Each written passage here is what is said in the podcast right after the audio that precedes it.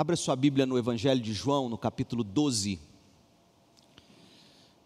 Nós vamos ler de 23 a 26. Eu chamo sua atenção para este trecho das Escrituras para nós pensarmos sobre a contralógica cristã. A contralógica cristã. João 12, de 23 a 26. Jesus respondeu: Chegou a hora de o filho do homem ser glorificado.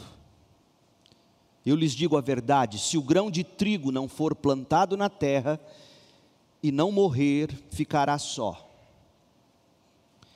Sua morte, porém, produzirá muitos novos grãos. Quem ama sua vida neste mundo a perderá, quem odeia sua vida neste mundo a conservará por toda a eternidade. Se alguém quer ser meu discípulo, siga-me, pois meus servos devem estar onde eu estou, e o Pai honrará quem me servir. Esta é a palavra de Deus. Os últimos meses, fustigados pelo novo coronavírus, desavergonhadamente revelaram a lógica que orienta o mundo. Você conseguiu discernir? Digo, você conseguiu identificar, pelo menos na camada mais superficial do subconsciente coletivo, qual é a lógica que domina o pensamento das pessoas? Qual é a lógica do mundo? Leandro Carnal é um dos rostos mais apreciados hoje, que mais aparecem nas grandes mídias e tido como um dos grandes pensadores da atualidade. Ele é, é professor de história na, na Unicamp. E ele, numa entrevista, deixou muito claro qual é a lógica que rege a humanidade. Ele foi perguntado quais os nossos desafios em tempos de coronavírus. E respondeu: a preservação da vida a preservação da vida. Há muita gente morrendo, respondeu o carnal. A lógica que gira o mundo de uma maneira ou de outra é a preservação da vida. A nossa mesma e a vida daqueles que nós amamos. Porque mesmo os que defenderam, veja bem você, mesmo os que defenderam a movimentação da economia em tempos de pandemia e necessidade de isolamento social, argumentaram em prol da vida. Por exemplo, lá em abril, Alessandro Roncoleta, presidente da Associação Comercial e Industrial de Atibaia, São Paulo, ele argumentou o seguinte, abre aspas, vidas, sempre vidas em primeiro lugar. Este pensamento inclui, logicamente, a retomada das atividades comerciais e econômicas, observando-se regras para o funcionamento seguro de cada atividade, pois se não o fizermos, vidas se perderão em virtude da catástrofe econômica que nos assolará. Fecha aspas. Perceberam? A lógica natural do viver é a preservação da vida. Essa é a lógica que move e gira o mundo, preservar a vida. É por isso que nós já inventamos remédios, vacinas, dietas e uma variedade enorme de dispositivos para salvar vidas. Por exemplo, colete salva vidas, cinto salva vidas, bote salva vidas, corda salva vidas, rede salva vidas e o salva vidas. Existe até seguro de vida, o que é um contrassenso, o seguro de vida, e eu explico. Porque não é o segurado que recebe o dinheiro. De fato, o segurado tem que morrer para daí os beneficiários ou o beneficiário ou a beneficiária receber a bolada de dinheiro. Mas eu entendo a lógica por detrás do raciocínio é que o beneficiário vai ter algum recurso financeiro após a morte do segurado para conseguir se conseguir continuar tocando a vida por conta própria. Essa é a lógica. Salvar vidas. Recursos sobre ou para o salvamento de vidas, inclusive recursos que visam ao bem-estar, a vida bem vivida, esses recursos superabundam no mercado contemporâneo. No entanto, e você sabe disso, acabamos de ler, na contramão de toda essa lógica natural do viver, está Jesus. O pronunciamento do Senhor da vida, que diz em João 12, 25: Quem ama sua vida neste mundo, a perderá. Quem odeia sua vida neste mundo, a conservará para toda a eternidade. É a contralógica do cristianismo ou contra a lógica cristã. Porque o que Jesus acabou de dizer e nós lemos é contra a lógica. Meu povo, dificilmente qualquer outra passagem do Novo Testamento causaria um choque tão grande para aqueles que a ouvissem pela primeira vez do que esta afirmação de Jesus. Porque a lógica que governa a gente é a seguinte: quem ama sua vida e deseja salvá-la neste mundo, deverá salvá-la, ou seja, deverá preservá-la a todo custo. Quem ama a vida, preserva a vida a todo custo. Esta é a lógica da gente. Jesus, porém, nos diz: quem ama a sua vida e deseja salvá-la, a perderá ou deixará que ela morra para este mundo, pois é somente perdendo a vida que você poderá de fato salvá-la para a vida eterna. Eu te pergunto, é ou não é contracultural essa fala do Salvador Jesus? Gente, a contralógica cristã ou a lógica cristã é absolutamente avessa a tudo nesta vida, entre aspas, pró-vida. A lógica cristã segue na contramão do que se pensa e se diz sobre a vida, sobre o viver. De fato, Cristo está nos apresentando a contralógica cristã, o que, aliás, só é possível para aqueles que estão verdadeiramente vivos. Viver o que Jesus está dizendo só é possível para quem está de verdade vivo. Um de meus autores preferidos é G.K. Chesterton, um grande jornalista e pensador cristão europeu, inglês. Ele tem uma frase que é excepcional, ele diz assim: só uma coisa morta segue a correnteza. Tem de estar vivo para contrariá-la. Só uma coisa morta segue rio abaixo. Tem de estar vivo para nadar contra a correnteza. Só uma coisa morta segue a lógica das massas, segue a lógica do mundo natural caído no pecado. Somente os mortos seguem a lógica desse mundo. Agora, quem está vivo em Cristo, vive pela contralógica cristã. É a mais pura verdade. Mas o que Jesus quer dizer com ter que perder a vida para ganhá-la? Qual é a lógica da, da contralógica cristã? Nós vamos buscar responder a essa pergunta ao longo da mensagem, mas antes, nós faremos bem em ver o nosso texto em seu contexto.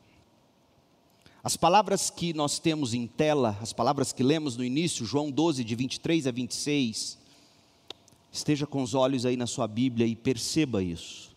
Essas palavras foram proferidas por Jesus após Jesus ter sido ungido em Betânia. João 12, de 1 a 11, narra a história em que Maria de Betânia ungiu os pés de Jesus. E na sequência de na sequência, logo depois, nós temos a narrativa da entrada triunfal de Jesus em Jerusalém, João 12 de 12 a 19. A cena pública pelas ruas da cidade santa, na qual o Senhor foi aclamado com ramos de palmeiras despertou a curiosidade de alguns gregos que procuraram conhecer Jesus e conversar com Jesus pessoalmente, é o que nós temos aí nos versos 20 a 22 de João 12. Enquanto a mensagem da primeira parte de João 12, Jesus ungido em Betânia, enquanto a mensagem dessa primeira parte diz respeito à nossa entrega total, de tudo que somos, de tudo que temos ao Senhor. Versos de 1 a 11, quando Maria quebra aquele frasco de perfume caríssimo e unge Jesus em Betânia, dizendo: É assim que se adora o Senhor, entregando a Ele o que somos, o que temos, tudo é dele, nada é nosso. Esse é o ponto da primeira parte de João 12. O ponto da segunda parte, a entrada triunfal de Jesus em Jerusalém, é que ele é de fato o rei de Israel, e não apenas o rei de Israel, Jesus é o rei do mundo todo. Porque neste ponto, os próprios fariseus, no verso 19, leia e veja, dizem que todo mundo parece estar seguindo Jesus. E tendo dito isso, João nos conta o que veio a seguir, verso 20. Os fariseus estão assustados porque todo mundo segue Jesus, então ele é o rei não só de Israel, ele, é, está se tornando o rei do mundo. Sem querer, os fariseus foram proféticos, porque isso acontece, ímpios às vezes falam profecias, sem saber. Do nada, Olha o que acontece no verso 20. Alguns gregos que tinham vindo a Jerusalém para adorar durante a festa da Páscoa, procuraram Filipe, que era de Betsaida, da Galileia, e disseram: Por favor, gostaríamos de ver Jesus. Filipe falou a esse respeito com André e os dois foram juntos falar com Jesus. É surpreendente. Gregos estão pedindo para ver Jesus na festa de celebração da Páscoa. Por quê? Por que aqui? Por que agora? Parece, gente, que Deus quer demonstrar, e João, que escreveu o Evangelho, quer destacar que Jesus é realmente o Rei, não apenas de Israel, mas do mundo todo. E aqui, o mundo todo está representado por gentios, por gregos estrangeiros que querem ver Jesus. Queremos ver Jesus. E é neste ponto que o Senhor diz o que disse e nós lemos no início. Então, olhe para o verso 23, porque é como se, se Jesus, tendo ouvido dizer que gregos queriam vê-lo, é como se ele estivesse dizendo mais ou menos o seguinte: então, então há gregos que querem me ver. Deixe-me dizer a vocês qual é a verdade sobre mim. Deixe-me dizer a vocês o que é importante para os gregos verem em mim. O que é importante para todas as pessoas de todas as épocas e de todos os lugares verem em mim. Se alguém quer me ver, eis o que tem que ver em mim. É isso que Jesus vai responder. Porque você vai se lembrar que desde o início no Evangelho de João, o objetivo de João é que a gente veja Cristo. Lembra? Lá no capítulo 1, João, ele escreve que ele diz assim: "E vimos a sua glória como do unigênito do Pai". O propósito de João, do começo ao fim, não perca isso de vista, é que a gente veja Jesus. Depois do primeiro milagre, em João capítulo 2, a Bíblia diz que eles viram a glória de Jesus manifesta através dos milagres, do milagre da transformação de água em vinho. Todos os milagres no Evangelho de João, toda a narrativa de João, tem como objetivo que a gente veja a glória de Jesus. O verbo ver é importantíssimo no Evangelho de João. Então, os gregos querem me ver então os gregos querem conversar comigo. Então todo mundo agora quer me seguir, quer me ver, quer, mas eis o que todo mundo tem que ver em mim. Verso 23. chegou a hora de o filho do homem ser glorificado. Eu lhes digo a verdade. Se o grão de trigo não for plantado na terra e não morrer, ficará só. Sua morte, porém, produzirá muitos novos grãos. É isso que tem que ver em mim. E o que vocês enxergam em mim tem que impactar vocês. Verso 25. Quem ama sua vida neste mundo a perderá, quem odeia sua vida neste mundo a conservará por toda a eternidade. Se gregos, se judeus, se brasileiros, se goianos querem ser meus discípulos, então sigam-me, pois meus servos devem estar onde estou, e o Pai honrará quem me servir. Em outras palavras, Jesus estava dizendo: Eu estou a caminho da glória, verso 23. Eu realmente serei alguém para se ver. Os gregos estão certos em querer me ver, inclusive eu vou orar por isso mais adiante, para que eles vejam a minha glória. João 17, 20. Eu serei a pessoa mais gloriosa do universo quando meu Pai me ressuscitar dos mortos e me der um nome que está acima de todos os nomes, para que ao meu nome todos os joelhos se dobrem, incluindo judeus, gregos e brasileiros. Sim, eles estão certos em querer me ver e até mesmo em querer se identificar comigo. Entretanto, continua Jesus, a forma de me ver não é como geralmente se imagina. Não é me vendo como um revolucionário político, não é me vendo como um mestre de grande sabedoria, não é me vendo como um pregador de ética, moral e de bons costumes. Não, não é assim que devem me ver. Porque o meu caminho para a glória é através da morte. O grão tem que morrer. Verso 24. Vocês querem ver isso? De fato, eu vou dar muitos frutos, inclusive frutos gregos, mas não vou e não posso dar esses frutos de outra forma, a não ser morrendo. É isso que Jesus está dizendo.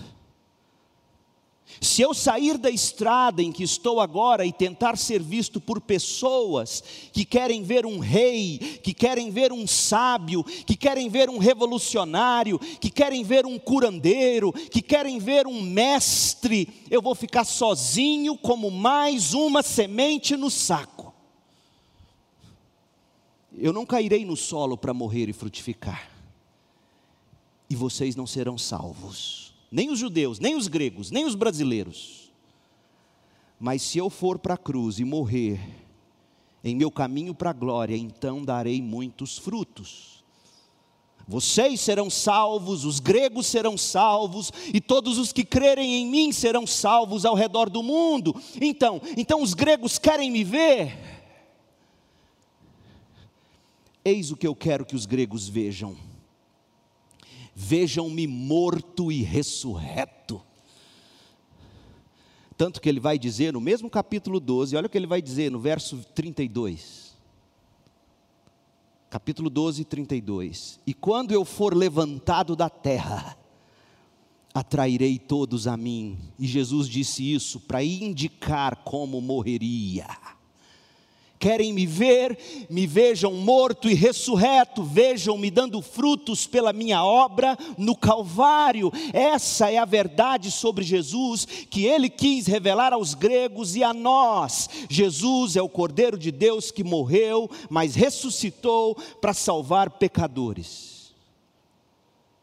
Gente, nenhum outro modo de ver Jesus Nenhum outro jeito de se ver Jesus, com efeito, salvará o pecador, Cura não salva o pecador, ética não salva o pecador, moralidade não salva o pecador, ensinamentos não salvam o pecador, usos e costumes não salvam o pecador, civilidade, revolução política, revolução social, nada disso salva o pecador e o mundo. O que salva e santifica é arrependimento e fé na morte e ressurreição de Jesus Cristo. E uma vez vez salvo, você terá a verdadeira cura, você viverá a verdadeira ética, a verdadeira moral, porque tudo isso não é meio de salvação, é fruto da salvação, e a única maneira de se ser salvo é olhando, é vendo Cristo, morto e ressurreto, glorioso. Pois bem, essa, essa é a verdade sobre Jesus que os gregos e nós precisavam, precisamos ver a morte de Jesus na cruz. Mas essa verdade sobre Jesus, ouça, porque é isso que Jesus está dizendo. Ele diz no verso 24: O que vocês têm que ver sobre mim é que eu vou morrer para dar frutos. Agora Jesus vira a mesa. E uma vez me vendo assim, isso tem que transformar vocês. Essa verdade sobre Jesus deveria se tornar a verdade sobre os gregos, sobre os judeus, sobre os brasileiros, sobre os goianos. Jesus diz nos versos 25 e 26, preste atenção, ele diz assim: Minha morte para a sua salvação é também o meu modelo para a sua imitação.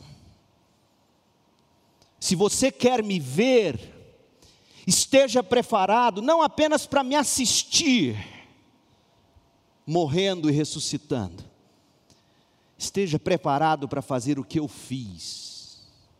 Prepare-se para me seguir na estrada que eu estou seguindo.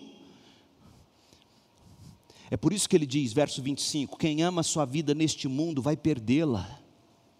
Quem odeia a sua vida neste mundo vai conservá-la para a eternidade. Porque aí ele vai dizer: se alguém quer ser meu discípulo, por que, que ele diz isso? Porque ele pressupõe que vê-lo, vê-lo em glória é tornar-se discípulo. Então, se os gregos querem me ver e se eles querem me seguir, eles têm que entender o que é o discipulado, eles têm que entender o que é a vida cristã. Se alguém quer ser meu discípulo, siga-me. Aonde, Jesus? Até o Getsemane, o Calvário e finalmente o sepulcro porque os meus servos não têm apenas que me ver. O cristianismo não é uma religião para se assistir. Apesar de terem tornado o cristianismo um show, o cristianismo não é para se assistir, é para se viver. Pois meus servos devem estar onde eu estou, na, na, presença do Pai em glória, e o Pai honrará aquele que me servir. Portanto, gente, Jesus começa com a verdade sobre si mesmo, no verso 24, é verso 23, é chegada a hora do filho do homem ser glorificado. Como que ele será glorificado? Verso 24: o grão de trigo tem que cair na terra, ele tem que morrer. Mas isso tem que causar transformação, versos 25 e 26. Aí ele, to, ele toma a verdade sobre si mesmo e transforma ela numa verdade sobre nós todos que confessamos ser cristãos. E a pergunta que cabe aqui agora é a seguinte: nós vamos odiar a nossa vida neste mundo? Nós vamos segui-lo no caminho para o Calvário, nós vamos servir o Filho de Deus desta forma. Nós vamos permitir que a verdade sobre o Filho do Homem se torne a verdade sobre nós. Nós iremos nos identificar com aquele que estamos tão ansiosos para ver. Ou você não está ansioso ou ansiosa para ver Jesus? Como preservar a vida, odiando a vida neste mundo. Como preservar a vida seguindo Jesus no caminho para a cruz. Como odiar a vida neste mundo servindo o Filho de Deus, ao servirmos as pessoas com o mesmo Espírito de Cristo. A maneira de os cristãos preservarem a vida é tomando para si, por meio da fé, a morte de Cristo para nossa salvação. E tornando a morte de Cristo o modelo para nossa imitação. Isso é ser cristão. Ser cristão é você tomar a morte de Cristo para a sua salvação e tornar a morte de Cristo modelo para a sua imitação. Isso é ser cristão. E não há outra maneira de se preservar a vida, meu povo. A maneira de vermos Jesus é a mesma, é a mesma que os gregos deveriam ter visto. Nós temos que ouvir Suas palavras e nós temos que ver Sua ação. Jesus diz: Eu vou para a glória, eu vou dar muitos frutos. E do jeito que eu estou indo para a glória, ou seja, odiando minha vida neste mundo, sofrendo e morrendo por vocês, é o modelo que vocês deverão imitar. E aí ele complementa: siga-me, morra comigo Odeie sua vida neste mundo comigo, sirva-me, e assim você preservará sua vida. Gente, duas coisas se tornam inequivocamente claras neste ponto. Uma é que tudo isso é muito duro. Outra é que tudo isso é glorioso, eternamente glorioso. Então, duas coisas. Primeiro, como uma igreja que busca glorificar o nome de Deus, fazendo discípulos de Jesus. E segundo, como cristãos individuais servindo a Deus ao servir as pessoas no mundo. O que, que a gente tem que enxergar? Nós não podemos perder nenhuma das duas facetas, o duro e o glorioso no chamado dos crentes. O chamado dos crentes é duro, mas o chamado dos crentes é glorioso. A propósito, gente, a melhor maneira de uma igreja fazer política, ou garantir uma boa política, não é sendo política, não é se envolvendo diretamente com política e politicagem. A melhor maneira de uma igreja fazer política é fazer verdadeiros discípulos e discípulas de Jesus, os quais, em contrapartida, serão exímios cidadãos, inclusive na política.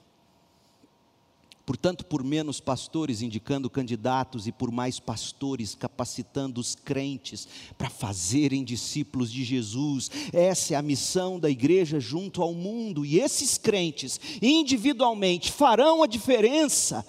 Meu povo, isso tudo é duro, é muito duro, mas é eternamente glorioso. E eu digo isso por um motivo, porque se a gente ver apenas a parte difícil do chamado, se a gente ver apenas a parte dura do chamado cristão, e ela é dura, nós vamos perder o poder e a, e a liberdade da ação do amor. Se você se focar só no que é duro, você fica com medo de se entregar. Do outro lado, se você olhar apenas a parte gloriosa, você corre o risco de minimizar o sacrifício de amor que se requer dos crentes. Então, debulhe comigo agora duas coisas: a dureza do chamado e a glória do chamado cristão. Olhe para o texto e veja comigo. Quatro coisas que são duras no chamado cristão. Eu espero que você enxergue isso. Ser crente não é brincadeira. Acho que se pregou tanto sobre a graça que se esqueceu de dizer que a graça é para a gente conseguir suportar as durezas. Quatro coisas no chamado cristão que são duros. Verso 24: Morrer é duro. Jesus nos chama a morrer. Se o grão de trigo não for plantado na terra e não morrer, morrer é fácil?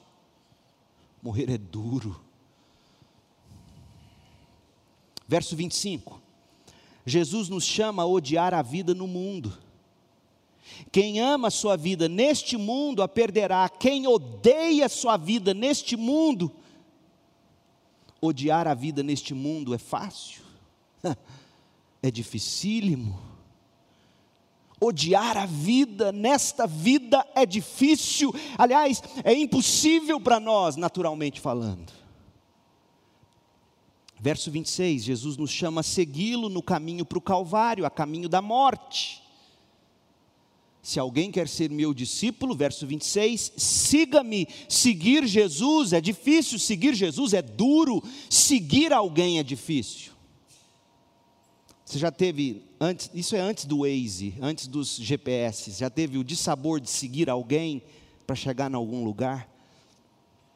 Os motoristas sabem o que eu estou dizendo ou fulano na sua frente anda rápido demais, você fica com medo de perdê-lo, ou ele anda devagar demais, ou ele é barbeiro demais. O fato é que quem segue o outro ao volante fica lá resmungando. Ah,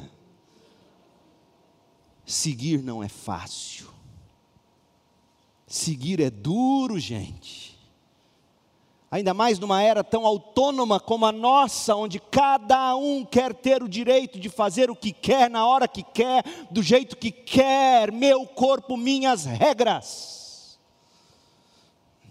É duro seguir o dono do seu corpo. Porque não se iluda, seu corpo não é seu, nem o meu é meu, é dele. É duro segui-lo é duro tornar o nosso corpo o que Ele quer do nosso corpo. Finalmente, verso 26, Jesus nos chama a servi-lo. Quem me servir, o Pai o honrará. Sabe o que significa servir? É você assumir o papel de garçom na mesa do Senhor, para servir aos desejos do Senhor, seja qual for a demanda, não importando quão humilde seja a posição. Servir é difícil, gente. Servir é muito difícil. Se você não entende a dificuldade do que é servir, é sinal de que você nunca serviu, ou se serviu, serviu do jeito errado. Servir é difícil, é humilhante. Pergunte ao Gari. Qual foi a última vez que você passou por um Gari e, tendo a oportunidade, deu um sorriso para ele? Para o porteiro do prédio ou do condomínio. Servir é difícil. Só quem serve sabe o quanto é humilhante tantas vezes servir. É isso que significa ser um cristão, um discípulo de Jesus. Jesus sabia que seria duro, Jesus sabia que seria difícil, e foi por isso que ele mesmo, em Mateus 7,14, escreveu: A porta para a vida é estreita, o caminho é difícil, e são poucos os que o encontram. É difícil morrer, é difícil odiar sua vida neste mundo, é difícil seguir Jesus no caminho que leva à cruz, é difícil assumir o papel de um servo em um mundo que exalta a fama e o poder, mas também é glorioso, como a gente vê a seguir. Tendo visto as durezas do chamado cristão, veja comigo agora quatro coisas gloriosas nesse chamado. Olha o texto, verso 24. Sim, a semente deve morrer, mas é somente morrendo que ela produzirá muitos novos grãos. Não tem como você multiplicar frutos se você não morrer. A morte não será em vão, ela será significativa, ela produzirá frutos. Verso 25: Sim, se nós amarmos nossa vida, nós vamos perdê-la. E sim, devemos odiar nossa vida neste mundo. Por quê? Qual será o resultado? Para preservar a vida para a vida eterna. É o que diz o Senhor: quem odeia sua vida neste mundo, e somente quem odeia sua vida neste mundo, vai conservá-la por toda a eternidade. Gente, as coisas das quais nós abrimos mão para Cristo, ele as colocará de volta em nossas mãos com glória. Jim Elliot, que escreveu a mulher dele, uma das biografias mais lindas da história cristã, pelos portões do esplendor, editora Vida Nova. E ele que foi influenciado pelo livro do Jonathan Edwards, que eu indiquei hoje mais cedo, o Diário de David Brainerd. Jim Elliot, ele, ele tem uma frase que capta muito bem o que Jesus está dizendo aqui. Ele diz assim: Não é tolo aquele que abre mão do que não pode reter. Não é tolo quem abre mão daquilo que não consegue reter. Você não consegue reter, mas você fica tentando segurar. Não é tolo quem abre mão do que não pode reter, para ganhar o que não pode perder. Não é tolo quem abre mão da vida neste mundo para ganhar a vida eterna. Verso 26, sim, a gente tem que seguir Jesus até o Calvário. Mas qual vai ser o resultado? Ele diz: Se alguém quer ser meu discípulo, siga-me, pois meus servos devem estar onde eu estou. Jesus usou essas mesmas palavras outra vez, lá em João 14, versos 2 e 3. Veja lá, onde ele descreveu um pouquinho do que é o céu. Tanta gente querendo saber como é o céu, e a Bíblia se limita a dizer tão pouca coisa. Jesus se limita a dizer que o céu é o seguinte: João 14, 2: Vou preparar lugar para vocês, e quando tudo estiver pronto, virei buscá-los. Aí você pensa, agora ele vai descrever o que ele foi preparar. Não. Virei buscá-los para que estejam sempre comigo, onde eu estiver. O céu é Jesus, meu povo. O céu é Jesus. Se nós o seguirmos até o Calvário, estaremos com Ele na glória, e Ele estará conosco pelo Espírito todos os dias da nossa vida, até o dia em que Ele mesmo nos receberá corporalmente na glória. Por fim, o verso 26, sim, nós devemos nos tornar servos de Jesus.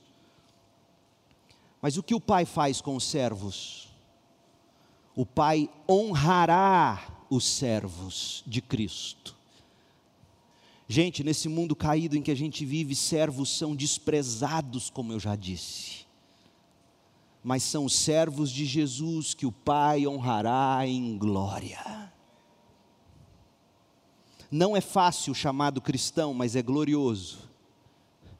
Portanto, não perca de vista a glória não perca de vista a alegria transbordante nesta vida difícil de ser um cristão nós morremos, nós odiamos a nossa vida neste mundo, nós seguimos Jesus no caminho ao Calvário e nós nos tornamos servos. E quando nós assim fazemos, o que a gente descobre é que a gente frutifica abundantemente, a gente de fato preserva a vida para a vida eterna. Nós nos juntamos a Jesus no caminho do discipulado e até a glória no céu. E por fim, o próprio Pai nos honrará. Gente, é assim que eu quero viver os poucos anos que me restam neste mundo.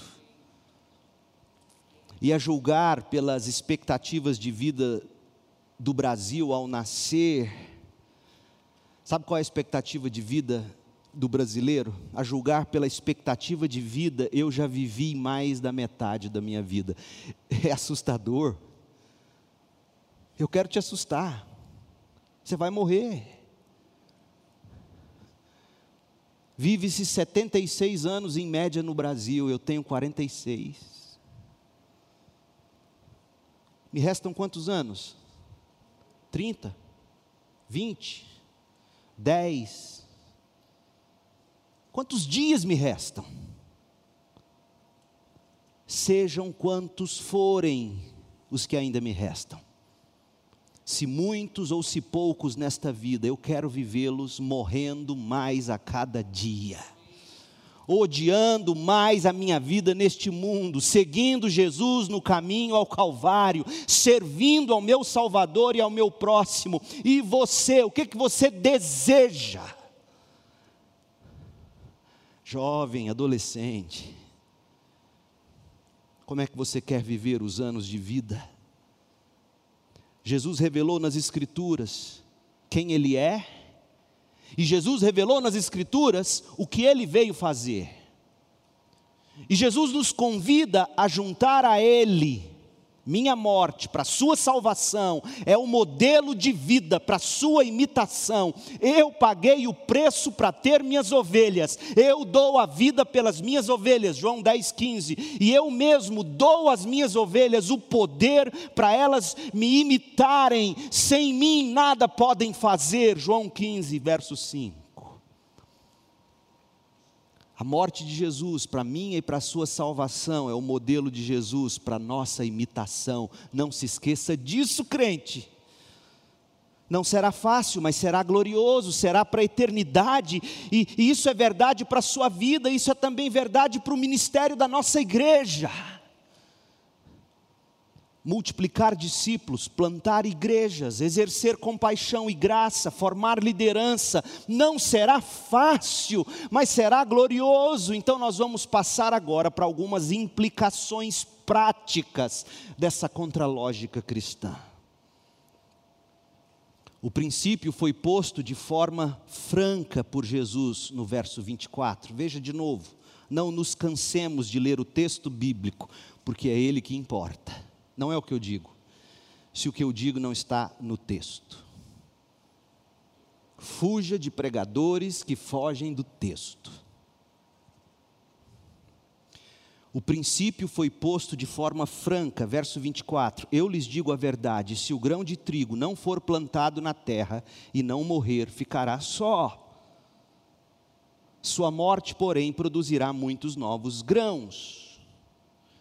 A referência de Jesus ao grão de trigo, que permanece infrutífero enquanto o grão é guardado para si mesmo, mas que se torna fecundo quando é lançado à terra e na terra o grão é enterrado, essa referência é para dizer que ninguém, vivendo para si mesmo, conseguirá produzir algo que seja de algum valor eterno. É isso que Jesus está dizendo. Sua faculdade não é para você. Seu dinheiro não é para você. Sua saúde não é para você. Seu namoro não é seu. Seu namoro não é seu, jovem. Seu casamento não é seu. Somente quando dizemos não a nós mesmos, nós nos tornamos capazes de dizer sim a Deus e às necessidades do próximo. E dessa forma nós frutificamos. Foi isso que Paulo diz em Gálatas 2:20: Fui crucificado com Cristo, já não sou eu mais quem vive. Se você é crente, você foi crucificado com Cristo e você não vive mais. Você tem dúvida disso? Me procure, eu quero te ajudar. Pode ser que você não seja crente. Sério? Vivo não mais eu. Cristo vive em mim e a vida que eu vivo neste corpo é pela fé no Filho de Deus, que me amou e que se entregou por mim. Paulo entendeu o que Jesus disse. A morte de Jesus para minha salvação é o modelo para minha imitação, assim como ele me amou e se entregou por mim, eu amo e me entrego pelas ovelhas de Cristo. Gálatas 6,14. Gálatas 6,14, quanto a mim, eu já quanto a mim, que, que eu jamais me glorie em qualquer coisa, na minha beleza, no meu cabelo, nas minhas unhas, nos meus músculos, na minha inteligência, no meu dinheiro, nas coisas que eu conquistei, quanto a mim, que eu jamais me glorie em qualquer coisa, a não ser na cruz de nosso Senhor Jesus Cristo, e por causa dessa cruz, meu interesse neste mundo foi crucificado. Paulo entendeu Jesus. E o interesse do mundo em mim também morreu. O mundo não me quer, não tem problema. Eu também não quero o mundo. É isso que ele está dizendo.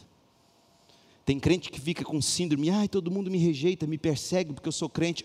Ótimo, você também não gosta do mundo. Mas você não vai ser rabugento. O apóstolo quis dizer que ele havia morrido para si mesmo, a fim de que pudesse viver para Deus e para o próximo. Paulo deixou isso claro em outros textos, por exemplo, Filipenses 1, verso 20 a 24. Abra a Bíblia, vamos lá. Abra a Bíblia, não fica olhando para mim, não, olha para a Bíblia. Olha o que Paulo escreveu em Filipenses 1, de 20 a 24. Ele diz: Olha, eu morri para mim, eu vivo para o próximo. Filipenses 1:20, minha grande expectativa e esperança é que eu jamais seja envergonhado, mas que continue a trabalhar corajosamente, como sempre fiz. De modo que Cristo seja honrado por meu intermédio, quer eu viva, quer eu morra. Ou seja, quer eu viva, quer eu morra, eu quero trabalhar. Pois para mim o viver é Cristo, morrer é lucro. Gente, Paulo conhecia João 2, de 23 a 26. Mas se eu continuar vivo, eu posso trabalhar e produzir fruto para Cristo, ou seja, ganhar pessoas para Cristo. Na verdade, eu não sei o que escolher, estou dividido entre dois desejos. Eu quero partir e estar com Cristo, o que me seria muitíssimo melhor. Contudo, para fazer mais discípulos, é mais importante que eu continue a viver. O que é mais importante nessa vida? O que, é que te segura nesse mundo, crente? Passar no Enem, você está mirando baixo demais. O que, que te segura nessa vida? Um casamento? Meu Deus, que, que coisa pequena. O que, que te segura nessa vida? Filho? O que segurou Paulo nessa vida foi fazer mais discípulos para Jesus. Partir e estar com Cristo é melhor do que tudo, mas se enquanto eu vivo, eu for frutífero, e eu quero que assim seja, então eu vou fazer discípulos, eu vou continuar trabalhando, fortalecendo as igrejas, pregando o Evangelho, treinando pastores. É isso que Paulo está dizendo. Mas ele só pôde dizer isso porque ele morreu para este mundo e o mundo para ele. Outro texto em que ele diz isso claro, 2 Coríntios 5, de 14 a 15, abra lá, veja comigo. De qualquer forma, o amor de Cristo nos constrange, nos impulsiona. Paulo está dizendo que a morte de Cristo para a salvação se tornou o modelo para a imitação, é isso que ele está dizendo. O amor de Cristo nos constrange, nos impulsiona, porque cremos que Ele morreu por todos, também cremos que todos morreram. Ele morreu por todos, para que os que recebem nova vida não vivam mais para si mesmos, mas para Cristo, que morreu e ressuscitou por eles. Ao dizer essas coisas, Paulo quis argumentar que a identificação com Cristo na morte tornou possível ele viver para Cristo e para o próximo. Desse modo, seus valores eram os valores do reino do céu e não os do reino, os do reino deste mundo. O reino deste mundo parou por causa da pandemia. O reino de Deus prosseguiu, porque ele não para. Imagine como seria viver quando, quando não somos nós mesmos que vivemos. Imagina, imagine a sua vida se você de fato tivesse morrido com Cristo.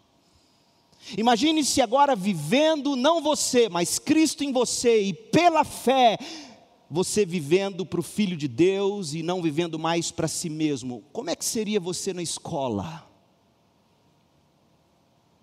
Por que, que você estuda? Como seria o seu trabalho? Qual é o fim supremo do seu trabalho? Como seria a sua família? Como seria você na igreja, a sua igreja? Como seria a sociedade? Você consegue imaginar as implicações de quando a gente entende que nós não vivemos mais, Cristo vive em nós? Meu povo, a vida bem vivida, na prática, não funciona quando todos vivem cada um para si mesmo, cada um para os seus prazeres, cada um para os seus gostos, cada um para os seus desejos pessoais, cada um com suas regras.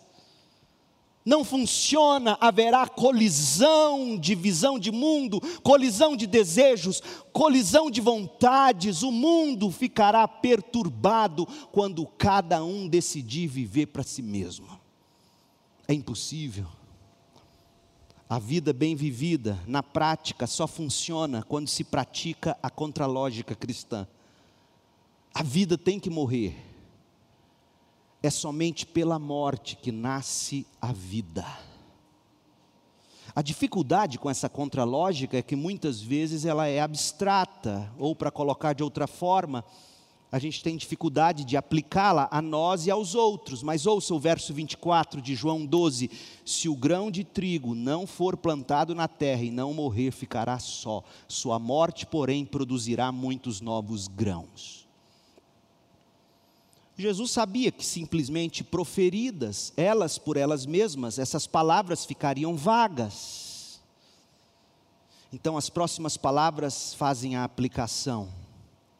Jesus falou sobre o grão de trigo, no verso 24, e agora no verso 25 ele diz: A vida é o grão de trigo. Quem ama sua vida neste mundo vai perdê-la, quem odeia sua vida neste mundo vai conservá-la para a vida eterna. Pena que a NVT não coloca vida na última parte do verso 25. Porque a característica mais interessante desse versículo é que ele contém um contraste que não fica aparente na tradução para o português. O verso 25, quando diz: Quem ama sua vida, e depois diz: Quem odeia sua vida, vida, vida. As duas primeiras palavras vida são a mesma palavra no grego. E a palavra vida, de vida eterna, a terceira palavra vida, é outra palavra no grego. O que, que isso significa? As duas primeiras palavras vêm do grego psique. Quem ama sua vida neste mundo, quem psique sua vida neste mundo, ou quem odeia sua vida neste mundo, quem psique sua vida neste mundo, a gente chama isso de ego. A psique é a personalidade humana que pensa, planeja o futuro, traça seu curso. E Jesus diz: a psique tem que morrer. Em outras palavras, a vontade independente do homem deve morrer, para que o discípulo de Cristo submeta ativamente sua vontade a Ele, que é seu Senhor e Salvador. Agora, a outra palavra, vida eterna, vem da palavra Zoe, que quando associada ao adjetivo eterno significa vida divina. Todo cristão tem agora essa vida eterna, essa vida divina pelo Espírito, mas ele a terá plenamente somente quando toda a personalidade dele, como um todo, seus gostos, seus desejos forem colocados aos pés de Cristo. É quase a mesma coisa que que dizer que o cristão vai experimentar a plenitude das bênçãos de Deus apenas quando, consciente e deliberadamente, ele caminhar no caminho para o Calvário. É quando ele morre mesmo que ele descobre a vida. George Miller pode bem servir de exemplo nesse ponto. George Miller viveu na Inglaterra várias gerações atrás. Fundou dezenas de orfanatos Cada orfanato foi mantido com dinheiro fruto de oração. Ele nunca escreveu uma carta, ele nunca pediu oferta para ninguém. Centenas, talvez milhares de crianças foram assistidas pelos orfanatos de George Miller. Ele era crente. E uma vez questionaram ele sobre o segredo do serviço bem-sucedido, e ouça a resposta dele, abre aspas. Houve um dia em que morri, Morri para George Miller. Suas opiniões, suas preferências, seus gostos, suas vontades. Morri para George Miller, morri para o mundo, para a aprovação do mundo, morri para a censura do mundo, morri para a aprovação ou para a culpa da parte dos meus irmãos e dos meus amigos. Eu morri e desde então tenho me dedicado apenas a me apresentar aprovado a Deus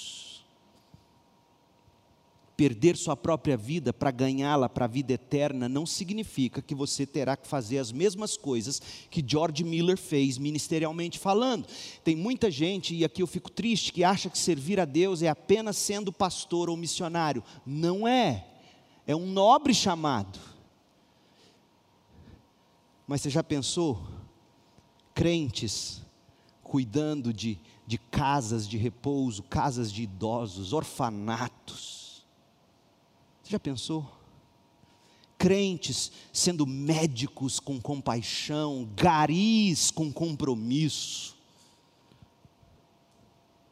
Imagina você não vivendo mais e Cristo vivendo em você. Então, não significa que você tem que deixar tudo ir para o ministério integral da palavra. O que significa que você vai ter que se dispor a fazer qualquer coisa para Cristo, segundo a direção dele para você, em termos de vocação ou chamado. Também não significa que você vai ter uma vida triste, uma vida sombria. Não pense assim, porque o triste é desobedecer a Cristo, obedecer a Cristo é alegria. Você se lembra do que Hebreus 12, verso 2 diz sobre o Senhor Jesus?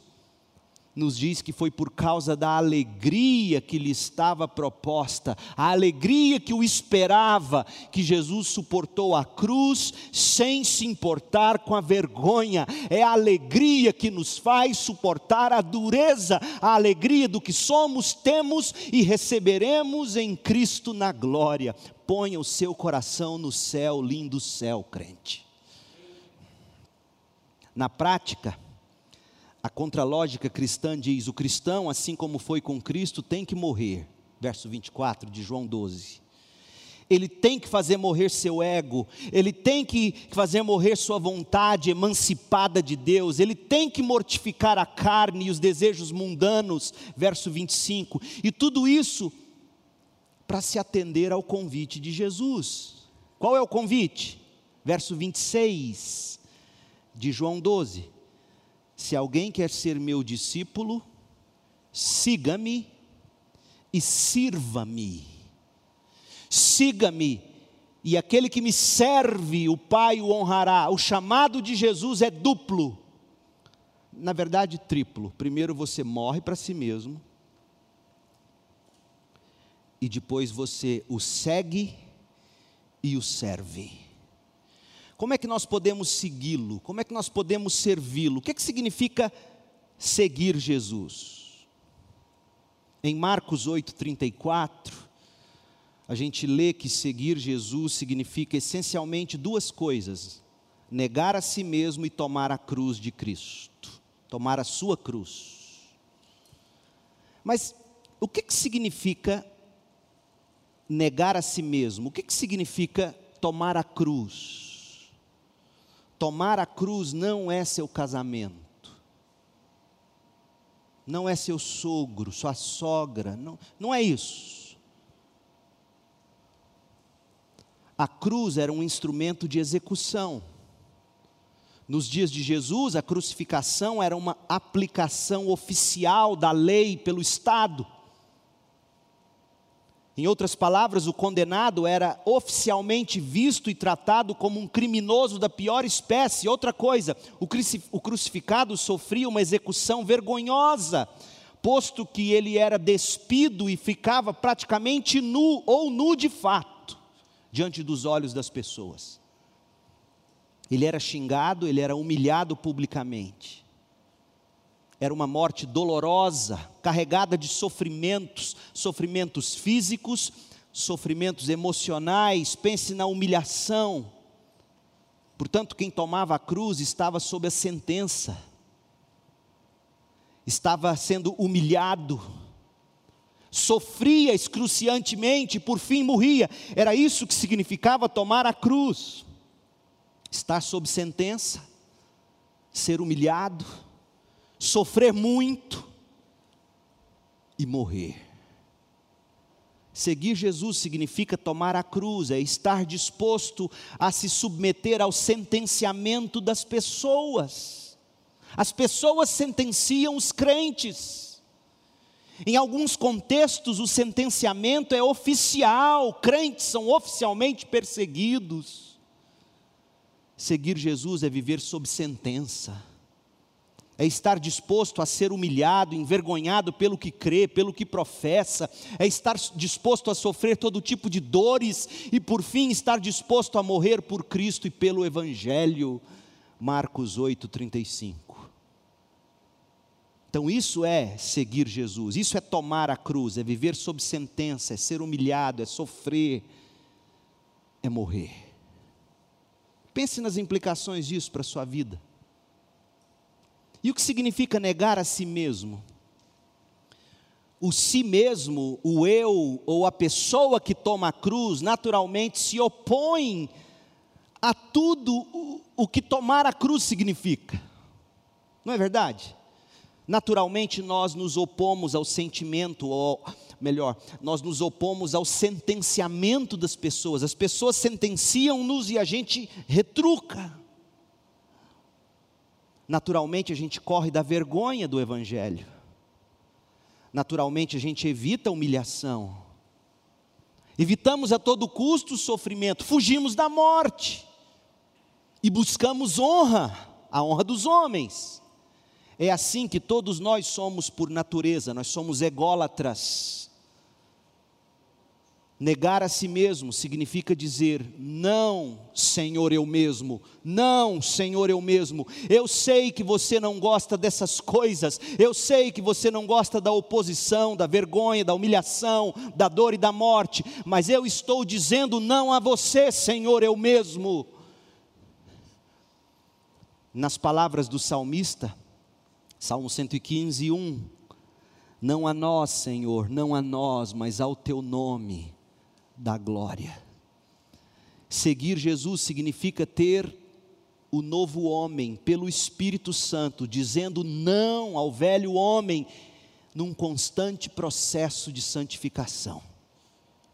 Ter o novo homem dizendo e agindo de maneira a atestar que ele deseja mais de Jesus e da glória do Evangelho do que ele deseja se ver livre de oposição, de vergonha, de humilhação, dor e morte. Agostinho é outro herói da história da igreja e ele colocou muito bem em palavras o maravilhoso paradoxo do que significa negar a si mesmo. Olha o que Agostinho escreveu. Se você ama a sua alma, há grande perigo de ela ser destruída. Portanto, você não deve amá-la, já que você não quer que ela seja destruída. Mas em não querer que ela seja destruída, você a ama. Em outras palavras, ama-se de fato a alma quem a deixa morrer para este mundo. Há uma batalha constante no coração do cristão, o velho homem se levantando, o novo homem mortificando, escolhendo Cristo, Evangelho, salvação, vida, mesmo que ao custo de oposição, vergonha, humilhação, dor e morte, negar a si mesmo, odiar a vida neste mundo, é a única maneira de preservarmos a vida eterna. Isso é seguir Jesus. E o que é servir Jesus? Agora o bicho pega, porque Jesus mesmo foi quem declarou em Marcos 10, 45. Alguém sabe dizer de cor? O filho do homem não veio para ser servido, mas para servir e dar a sua vida em resgate de muitos. Então, como é que a gente serve Jesus se ele diz que ele não veio para ser servido? a gente serve Jesus servindo o próximo. E Jesus mesmo disse isso em Mateus 25, 40. Jesus diz: Eu lhes digo a verdade, quando fizerem isso, fizerem o que? Matar a fome, saciar a sede, abrigar, vestir o corpo, visitar na prisão. Eu lhes digo a verdade, quando servirem o próximo, ao menor destes meus irmãos, foi a mim que o fizeram. Servir Jesus significa, uma vez tendo negado o meu desejo natural de viver para mim mesmo, uma vez tendo negado os meus luxos, os meus caprichos, eu me dou para o bem do próximo. Jovem, pense no que isso significa para você, no seu curso, na faculdade, na profissão que você está escolhendo. Servir Jesus é você servir o próximo no que você faz, seja o melhor para a glória de Cristo e para o bem de quem receberá o seu serviço. Não seja negligente, não seja comum, não seja medíocre. Seja o melhor para a glória de Cristo e o bem de quem pede o seu socorro, o seu serviço, a sua ajuda. pais e mães seriam diferentes se entendessem que servir Jesus é servir o filho e a filha. Casamento seria diferente se a gente entendesse que servir Jesus é eu servir meu cônjuge. Seu namoro seria diferente. Se você entendesse que é o processo, é o momento em que você está descobrindo se um é para o outro, para que um sirva o outro para a glória de Cristo. A vida, estudantes se decidiriam melhor ao escolher um curso universitário, eles, eles deixariam de lado o ego e o sonho em ganhar dinheiro, como nós precisamos da contralógica cristã nesse mundo tão eu-centrado. Precisamos ouvir e atender ao convite de Jesus. Negue-se a si mesmo e me sirva. Esse é o convite de Jesus. Essa é a única maneira de você preservar a vida, a vida eterna. É contralógica a mensagem de Jesus. Morrer para frutificar odiar a vida para amá-la de verdade, perder a vida para preservá-la. É contra a lógica a mensagem cristã, porque nos faz viver a vida olhando para cima do sol, reorientando os nossos valores. O foco é a glória de Cristo e o bem do meu próximo. Não é fácil esse chamado, mas é glorioso. Não perca de vista a glória. Nós morremos, odiamos nossa vida, seguimos Jesus no caminho do Calvário e nos tornamos servos, e quando assim nós fazemos, nós descobrimos que a gente frutifica, a gente se torna melhores pais, melhores cônjuges, melhores filhos, melhores políticos, melhores profissionais. Preservamos a vida para a vida eterna, juntamos-nos a Jesus no caminho do discipulado e até a glória no céu prestadores de serviços entregariam o serviço no prazo combinado, no que dependessem dele, obviamente. Mas não é assim. Tanta gente vivendo só para si mesmo, para quando dá. A presença de Jesus conosco e a honra que nós receberemos do Pai é o que nos motiva a morrer para este mundo Charles Spurgeon imagina como será a honra que o crente vai receber do Pai. Num dos, num dos sermões do Spurgeon, ele descreve um caso em que um príncipe e o servo do príncipe caíram na mão de bandidos.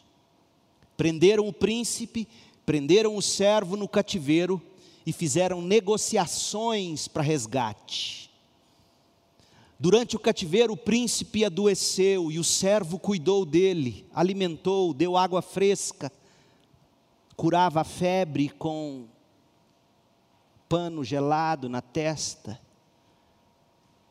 E durante esse processo de negociação, algo aconteceu e descobriram onde era o cativeiro e libertaram o príncipe e o servo. E aí Spurgeon pergunta: quem é o homem a quem o rei tem prazer em homenagear? Claramente é o servo, pois diz o rei: este é o homem que estava com meu filho na prisão, que cuidou dele, que o tratou, atendeu, alimentou e hidratou quando ele estava perto da morte. Ele estará, portanto, com meu filho e receberá com ele toda a honra, acima até da do maior estadista do reino. Gente, da mesma forma, Jesus nos diz que Deus honrará aqueles que o seguem e o servem nesta vida. Neste mundo, seu caminho frequentemente envolverá sofrimento. E muitas vezes envolverá a própria morte por causa de Cristo e do Evangelho, mas sempre exigirá de nós autonegação. Mas diz Cristo: o sofrimento será seguido pela honra e a autonegação pelo louvor. Então eu quero encerrar perguntando se você consegue ouvir a voz do Rei. Você que morreu para este mundo, negou a si mesmo, tomou a cruz, seguiu e serviu Jesus. Você consegue ouvir o rei dizendo: Afastem-se, anjos, abram espaço, serafins, Deixem livre o caminho, pois eis que vem o homem, eis que vem a mulher, eis que entram a criança, o adolescente, o jovem, o adulto e o idoso, que estavam com meu filho, eis que entram aqueles que viveram a contralógica cristã, negaram a si mesmo, tomaram sua cruz, seguiram o meu filho e o serviram, agora eu os honrarei. Venham, servos bons e fiéis, entrem para o descanso do seu Senhor, subam ao trono, aqui, pega esta coroa, sentem-se ali com meu filho e reinem com ele para sempre. Vocês são vitoriosos, darei a vocês o fruto da árvore da vida que está no paraíso de Deus. Não sofrerão o dano da segunda morte. Darei a vocês do maná escondido. Também lhes darei uma pedra branca e nela estará gravado um novo nome que ninguém conhece, a não ser vocês que o receberam. Darei a vocês autoridade sobre as nações, vesti-los-ei de branco, jamais apagarei o nome de vocês do livro da vida e confirmarei que vocês me pertencem, torná-los-ei coluna de meu templo, de onde jamais sairão, escreverei em vocês o meu nome e vocês serão cidadãos da minha cidade, a nova Jerusalém que desce do céu, sentarão comigo e com meu filho no trono, vitoriosos para sempre, pois estiveram com meu filho na oposição, vergonha, humilhação, dor e morte que sofreu. Venham, pois, venham celebrar comigo as bodas do Cordeiro. Oh, meu Deus, queira o Senhor que isso possa um dia ser verdade para todos nós. Que verdadeiramente invocamos o nome do Senhor Jesus Cristo. Qual é a lógica que guia você, crente? Não se engane a única maneira de você preservar a vida é seguindo a contralógica cristã. Feche seus olhos, eu quero orar com você.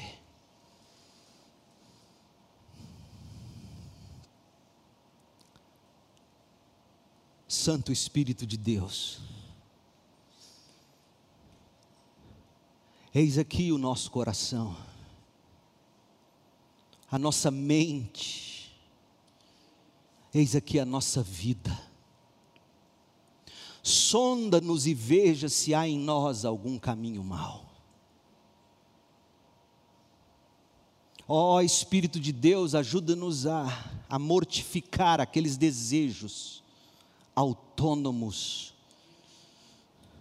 Ajuda-nos a mortificar o pecado que nos distrai os embaraços que nos fazem tropeçar. Faça morrer em nós o orgulho, faça morrer em nós o medo de perder a vida para este mundo. Ó Deus, dá-nos o desejo de fazer morrer a vida neste mundo, para termos a vida eterna. Não é tolo aquele que, que abre mão do que não pode reter, para ganhar o que não pode perder. Não é tolo quem abre mão desta vida para ganhar Cristo. Ó oh Deus, dá-nos essa consciência, ó oh Deus, salve vidas hoje à noite. Revele o quanto é é perdição seguir o coração, seguir os desejos da carne. O quanto é morte buscar preservar a vida segundo os meus termos. Ó Deus, tire os crentes das cavernas do medo. Faça de nós homens e mulheres, Senhor, que entenderam que o grão tem que morrer